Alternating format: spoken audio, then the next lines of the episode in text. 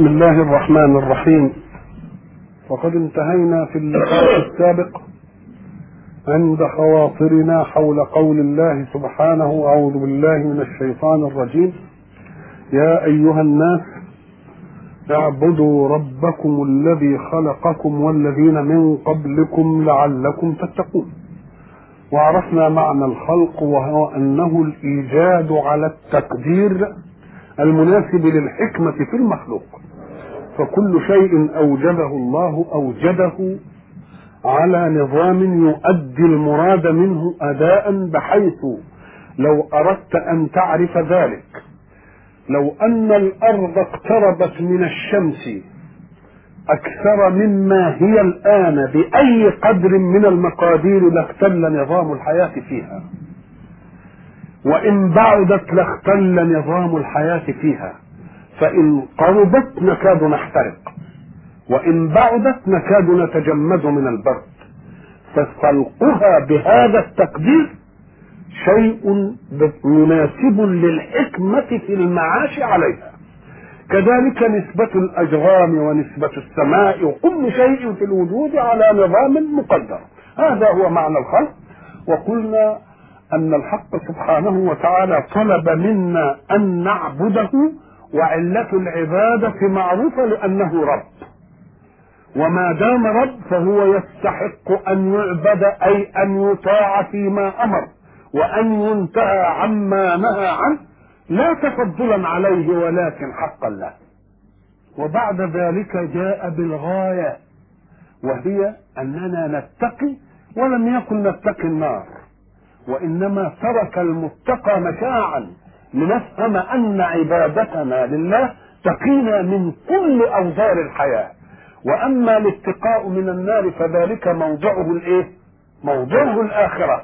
ولكننا حين نعبد الله وحده ونأتمر بأمره دون أمر من سواه لأن من سواه ستختلف أهواؤه وسنضطر إلى أن ننفذ هذا فنغضب هذا وأن نكون موالين لهذا ونكون ساخطين على هذا. لكن عبادة الحق عبادة لا هوى فيها لأنها عبادة جمع لمراد واحد. وآفة الناس أن تتجه عبوديتهم لمصادر متعددة وبذلك تختل حركة الحياة وينشأ التصادم بينها. الحق سبحانه وتعالى أراد أن يوسع لنا كلمة الخلق. هو خلقنا ونحن الإنسان. والإنسان لا بد له من مكان يعيش فيه. هذا المكان هو الأرض. ولا بد أن يوجد له مقوم للحياة. فيمتن الله في الآية التي تلي هذه الآية بأنه صنع ماذا؟ قال اعبدوا ربكم الذي خلقكم والذين من قبلكم لعلكم تتقون الذي جعل لكم الأرض فراشا. ذلك هو المكان. لأنك مكين لا بد لك من إيه؟ مكان. وجعل الأرض كلمة فراش. توحي بأنه وسيء معد إعدادا مريحا هينا كما تفرش على الأرض شيئا تنام عليه أو تجلس عليه. ليه؟ لأن نشوءات الأرض وإن كانت بسيطة أنت تجربها. إذا ما وضعت جنبك على أرض ليس عليها فراش. فستجد حصاة تؤلم جنبك من هنا. أو شيئا ناتئا أو شيء لكن إذا ما جيء بالفراش والأصل في الفراش الليونة. الأصل في الفراش الليونة. ليه الليونة؟ لأن الليونة ستقبل الناتئة تحتك بليونتها حتى تفنيها. يعني ان كانت حصوه ولا حاجة وانت فارش لحاف كده تقوم الحصوه اللي هي كانت تؤلمك لو أن جسمك مباشر فيها تقوم لما تيجي تفرش عليها حاجة تقوم يا دوب الحصوه دي تاخد إيه؟ من ليونة الفراش تاخد وضعها وبعد ذلك تبقى من السطح اللهم إلا إذا كانت بقى إيه؟ كبيرة بقى قد البلية تقوم تضطر تعمل إيه؟ الفراش ما يبقيش فيها إلا إذا كانت مرتبة بقى لما تجيب مرتبة تقوم تبلع الإيه؟ البلية. إنما حتة مثلا سجادة ما ما تبلعش البلية دي. إنما إحنا عايز فراش يبقى معمول لك ممهدة تمهيدا يريحك لتعيش عليها لأن مراد الاستقرار إنما يكون إيه فيها؟ طب وما دام كده مريحة لازم يكون فيها ما يحقق الضرورة قبل ما يحقق الراحة.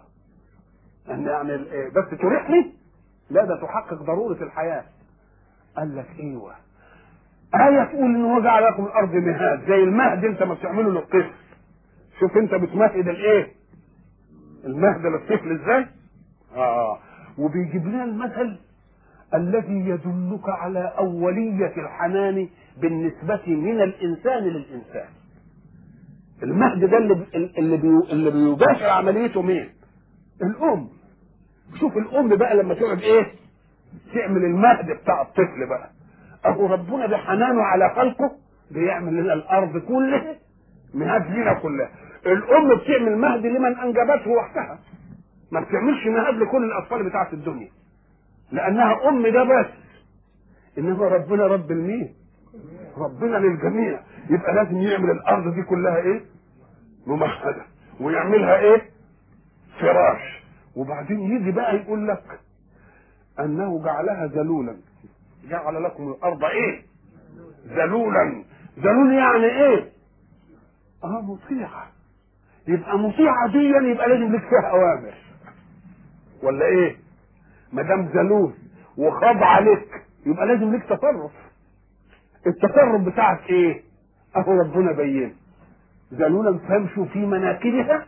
وكلوا من يبقى ما دام ذلول تبقى مطيعة. يبقى لابد لازم في أوامر ولازم في عمل مطلوب إيه؟ مطلوب منه. يبقى له جعل لكم الأرض فراشا جاب لنا مستوى الرفاهية ومستوى الراحة وبعدين جابها مهاد مرة وبعدين جابها ذلول وطيعها إيه؟ طيعها مرة أخرى. آه الذي جعل لكم الأرض إيه؟ فراشا. ساعة ما تيجي تشوف الأرض فراش دي يقول لك والسماء بناء. كلمة بناء تفيد الإيه؟ الشيء ده مبني. آه المتانة. متانة التماسك. ما هوش هش آه قال لك لأن الإنسان قد تصور كده أنك في مكان والأرض مستقرة كده تحتك ولكن السقف اللي أنت نايم تحته اصله من خشب وعمال يكركع عليك كده أظن ما يجيلكش نوم. فقدت الامانه من من فوقك. أنت خدت الأمان من إيه؟ تحتك إنما الامان من فوق لا. وبعدين شوف السماء الضخمة دي وبتاع تقول لا طب وإيه اللي يخلينا كده من السماء دي؟ قال لك شوف ولذلك هو هناك في آية ثانية لما بيقول والسماء بناء هنا يقول ويمسك السماء أن تقع على الأرض إلا بإذنه. شوف العظمة. وإلا لو تخيلت بقى إن السماء دي ويقول في آية ثانية سماء سقفا محفوظا بده يطمئنك عشان ما تعيش وأنت مفزع. مخافة أن تتساقط السماء عليك إيه؟ ولذلك دي الخاطر اللي كان بيفزع كثير من الناس يقول لك أو تسقط السماء كما زعمت علينا كسفا. لكن دي مسألة وردت على الخاطر. إن السماء تعمل إيه؟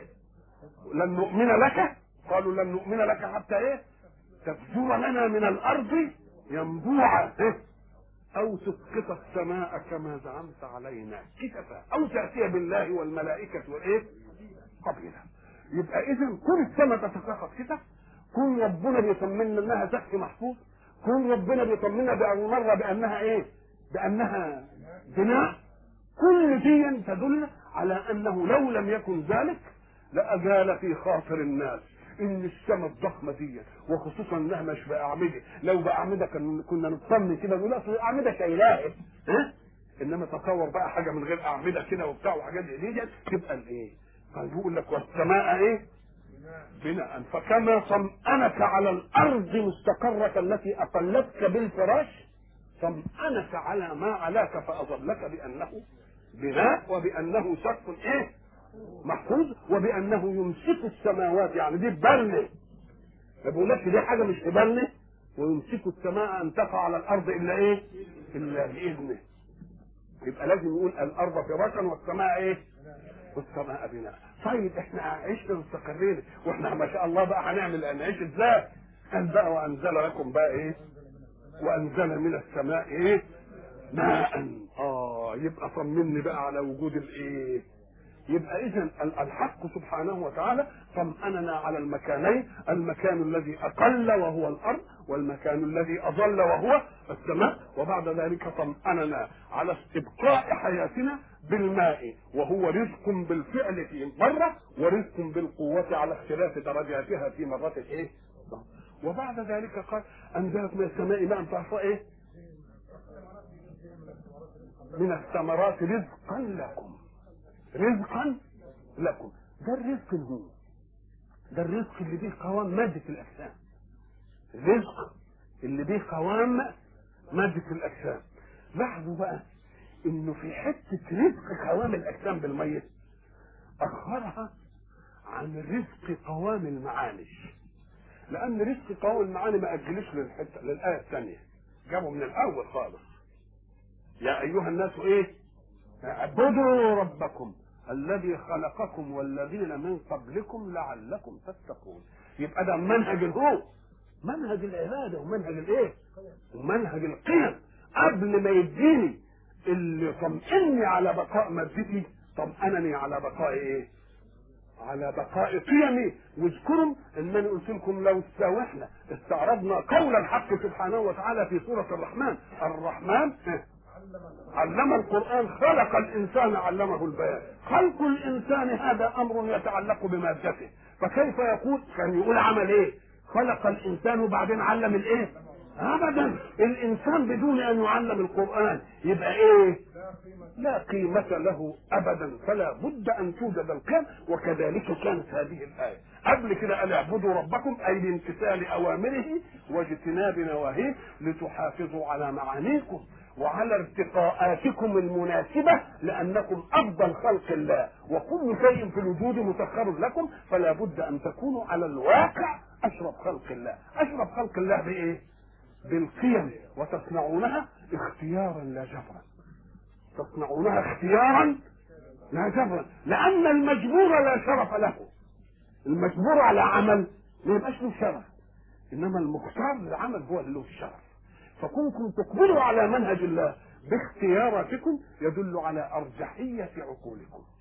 وما دام يدل على أرجحية عقولكم يبقى تكريم الله لكم بأنه جعلكم أناس وجعلكم السادة يبقى في محل ولا لأ؟ فلا تخطئوا الله في أن تكونوا أقل خلق الله.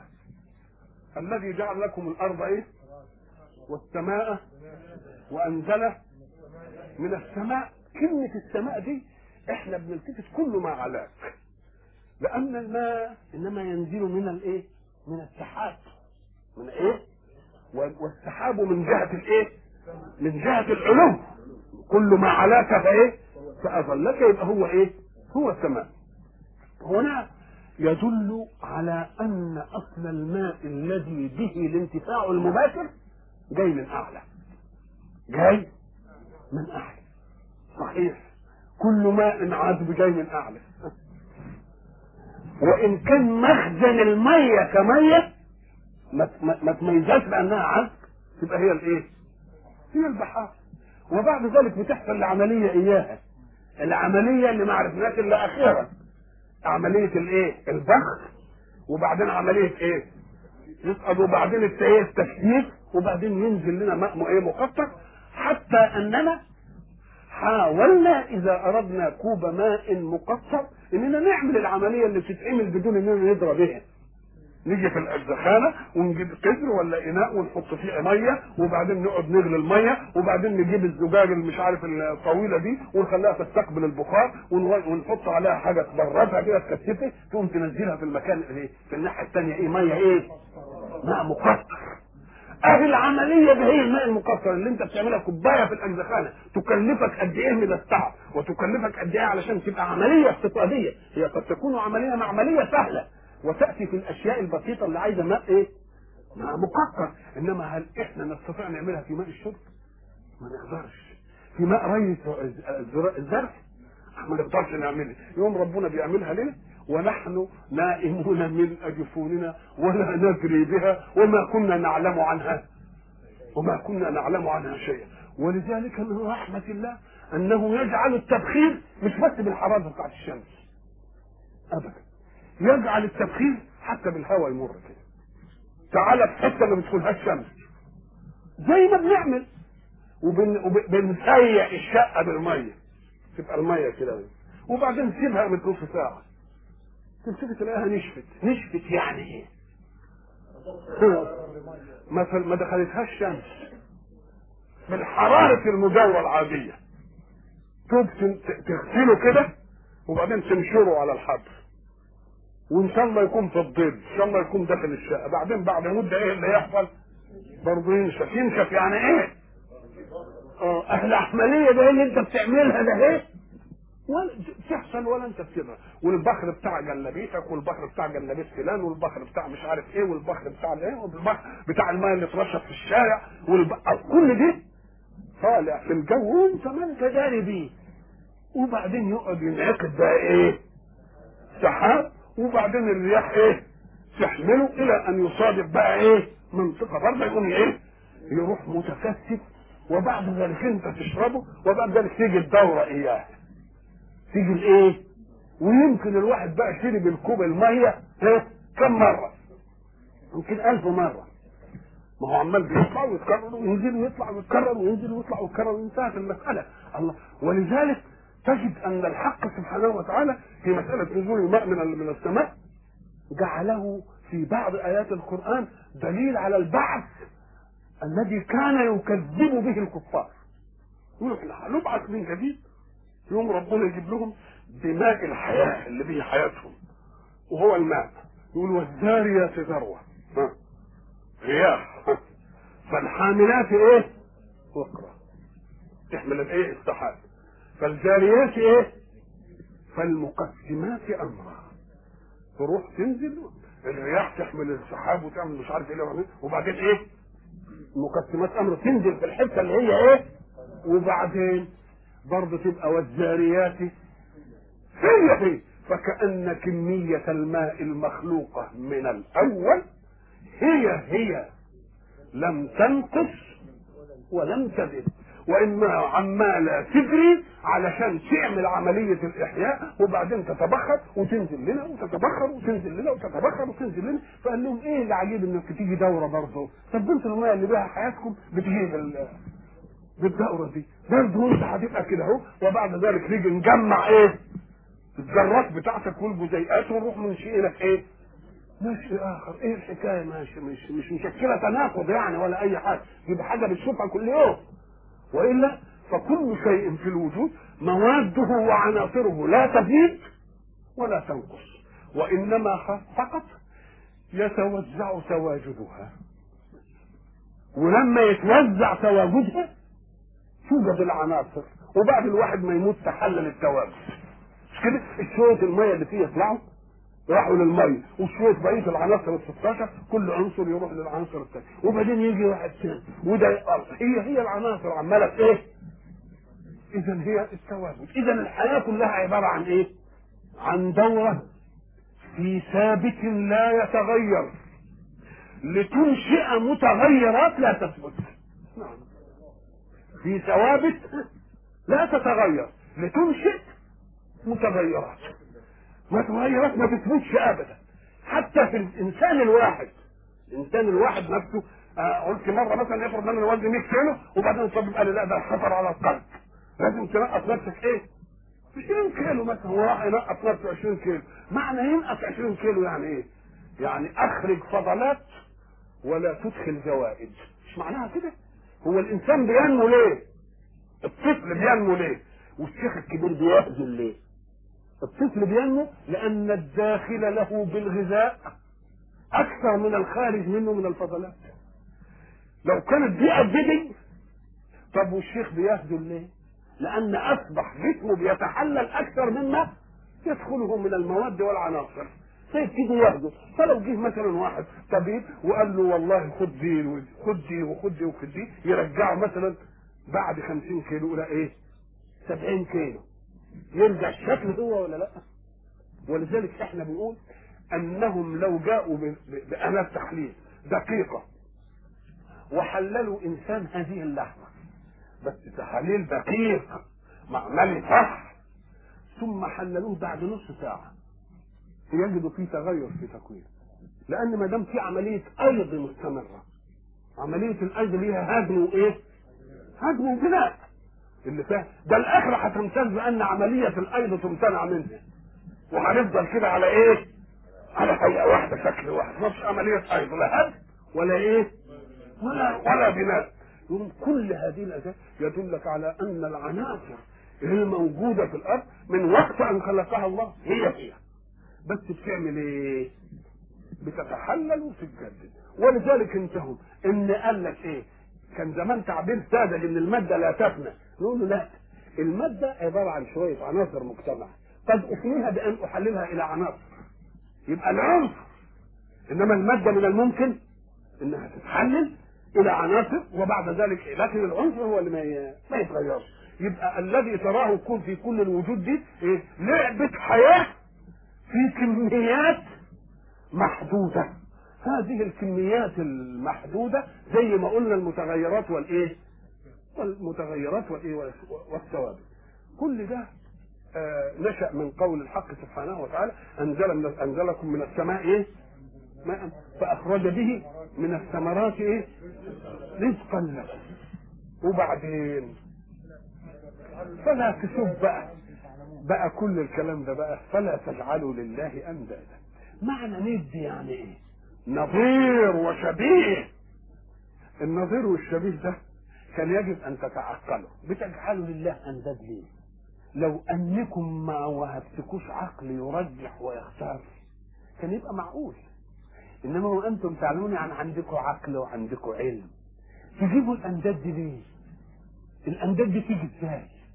أو أنتم تعلمون أنها لم تخلق ولم تجعل الأرض فراشا ولم تجعل السماء بناء ولم تنزل من السماء إزاي تدخلوا هذه الأشياء على من فعل ذلك وتجعلونها له أنداد؟ اذا وأنتم تعلمون أي أنها لم تخلق. هذه واحدة.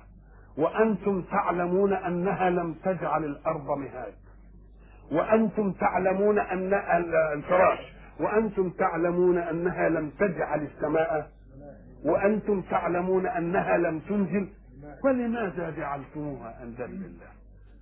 بقى أنتم تعلموا انها إزاي لا وما نعرفش إزاي. أم قال أم قال طيب هاتوا لي ندا يعارضني فيقول لا أنا الذي خلقت وأنا الذي جعلت الأرض فراشا. وأنا الذي جعلت السماء بناء وأنا الذي أنزلت من السماء ماء وجعلت لكم منه الثمرات هاتوني ند من هذه الامداد يدعي هذه الدعوة. أنتوا بتخلعوا شيء على شيء لم يطلبه وكان الأصول طب إن كانوا دول خلقوا وإن كانوا دول جعلوا الأرض فراش وإن كانوا دول هم اللي جعلوا السماء بناء إما أن يكونوا قد سمعوا ما قلت أنا أنا الذي خلقت. وأنا الذي جعلت الأرض فراش. وأنا الذي جعلت السماء بناء. يا سمعوا يا ما سمعوش. فإن كانوا لم يسمعوا فلا يصح أن يكونوا آلهة. عمالين ناخد منهم حاجتهم. وهم كده ما دريوش طب ممكن سمعوا ما الذي أسكتهم حتى يعارضوا دعواي بدعوى أخرى؟ يقول يا ناس ما تصدقوش اللي بيقول لكم ده اللي خلقني ده اللي خلقني ويجيبوا بقى بينة ويجيبوا دليل ويجيبوا رسول بمعجزة ويفقس لي الله إذا ادعى واحد دعوة ولم يوجد له معارض فهو صاحب الدعوة إلى أن يثبت المعارض.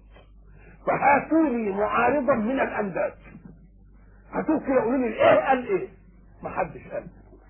لا الشمس قالت أنا اللي خلقت ولا الشمس قالت أنا التي جعلت الأرض فراش ولا كل حاجة بتعملوها ند لله قالت كلام من ده. يبقى أنتم اللي جبتوا الكلام ده من عندكم. ليه علة كده؟ إيه؟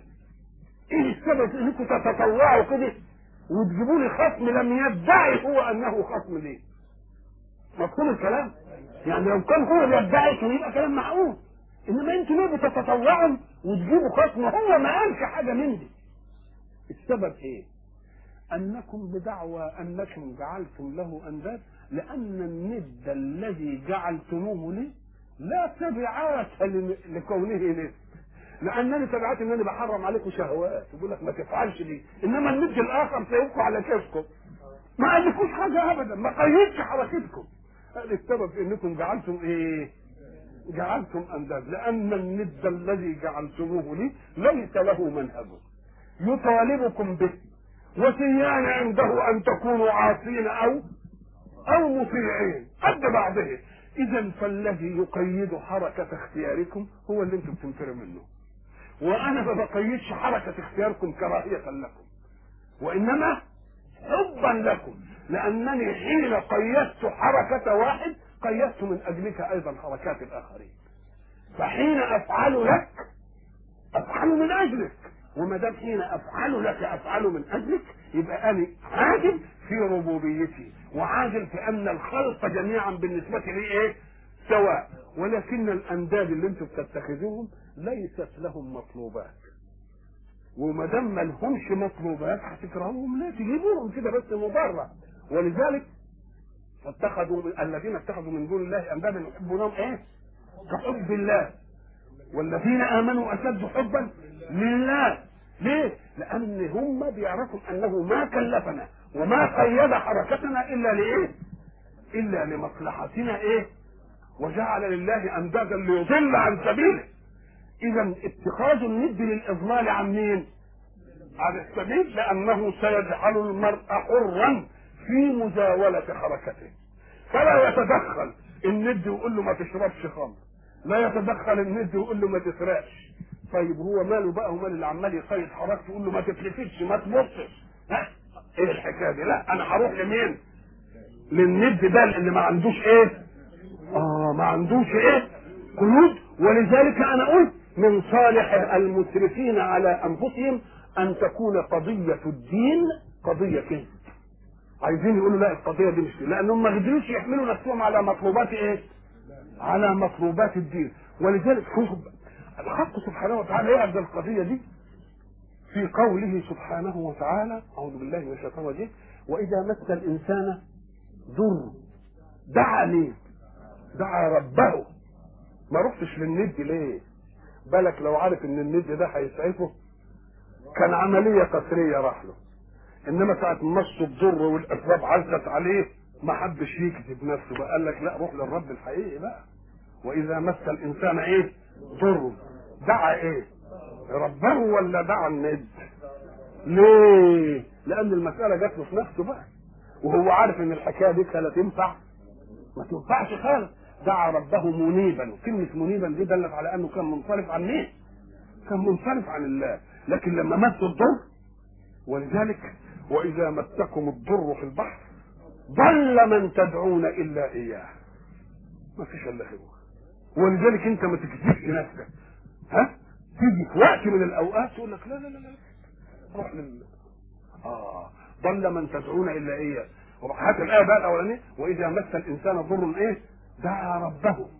كلمة منيبا إليه كأن كانت في أنداد واخداه وأنداد واخداه ليه؟ لأن ملهاش تبعات تحدد حركته وما دام ملهاش تبعات ولا أوامر تحدد حركته يبقى هي بال...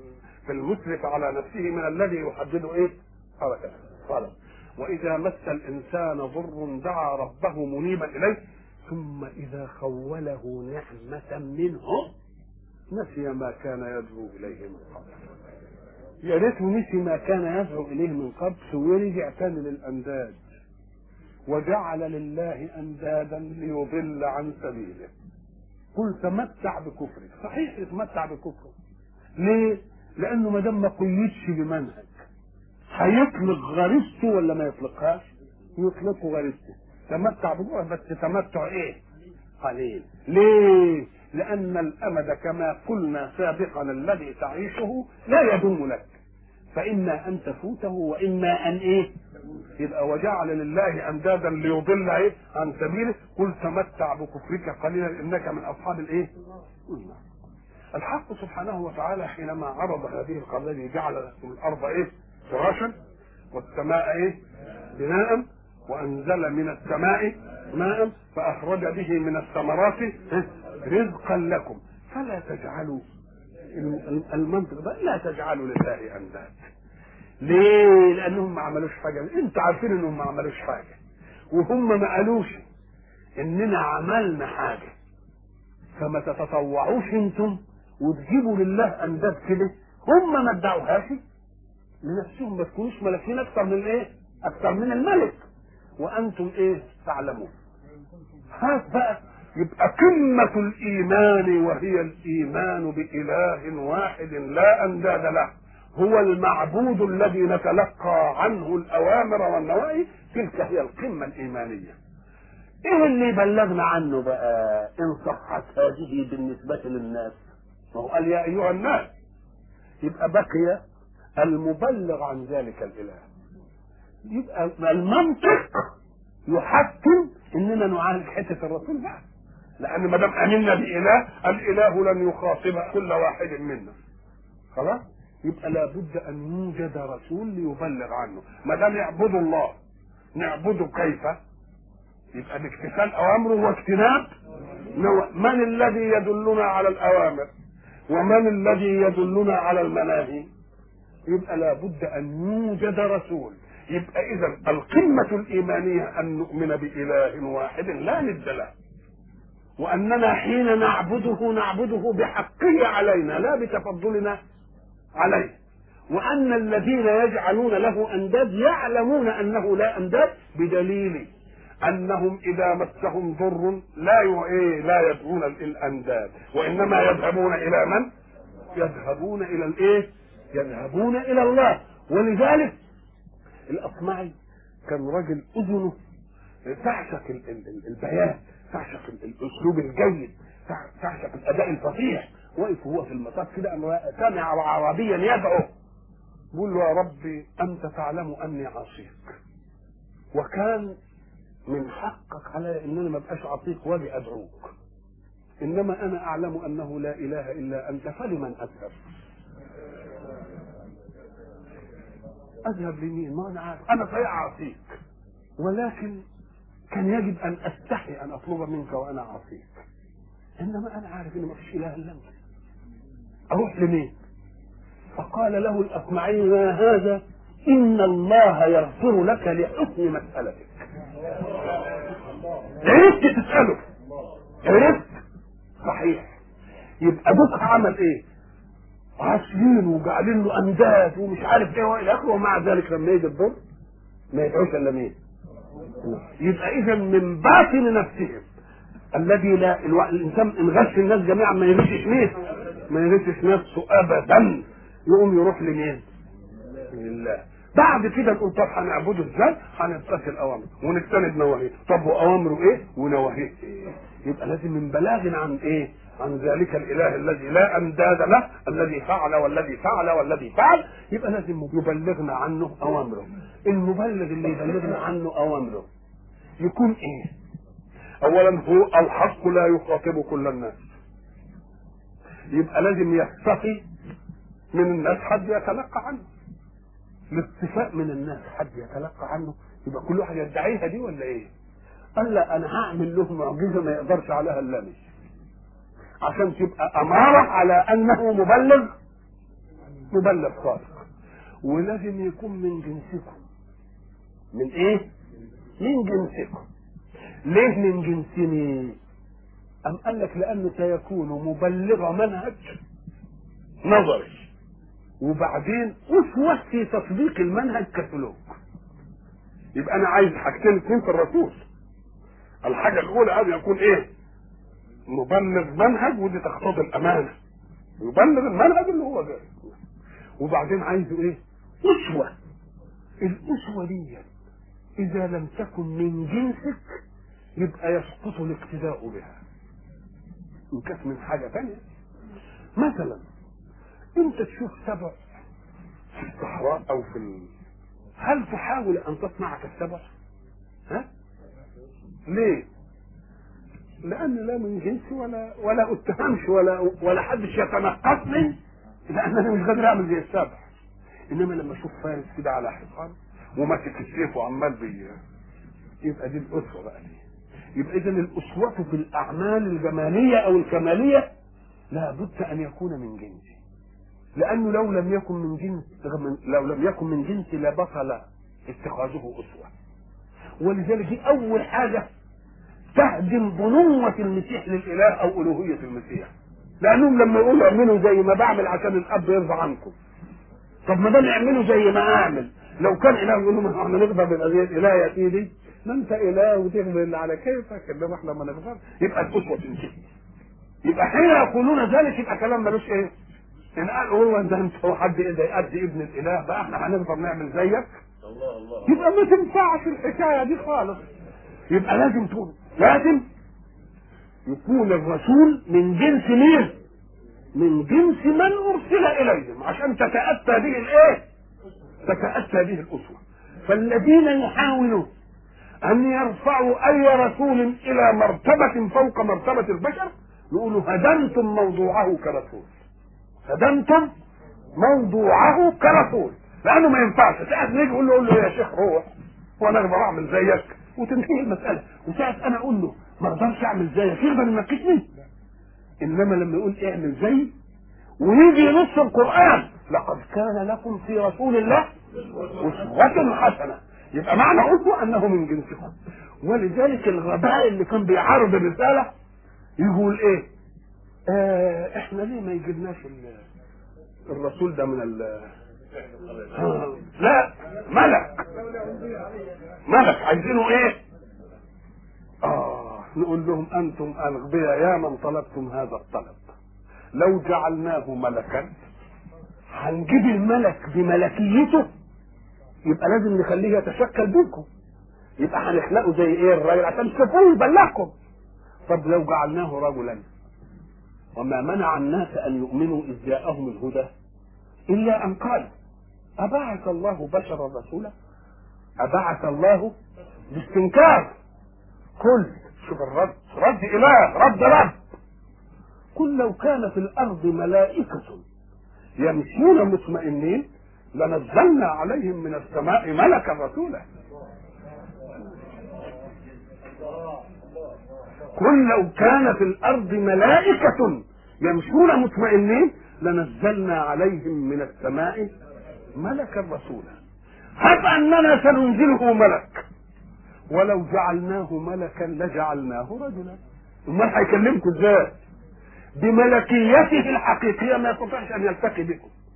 يبقى لابد إننا نخليه بشر زيكم. ولو جعلناه إيه؟ رجلا. للبسنا عليهم ملك ما إحنا مدام هنجعله راجل ده أنتوا ما أنتوا تقولوا لا ده مش ملك تبقى المسألة مردودة ولا لا؟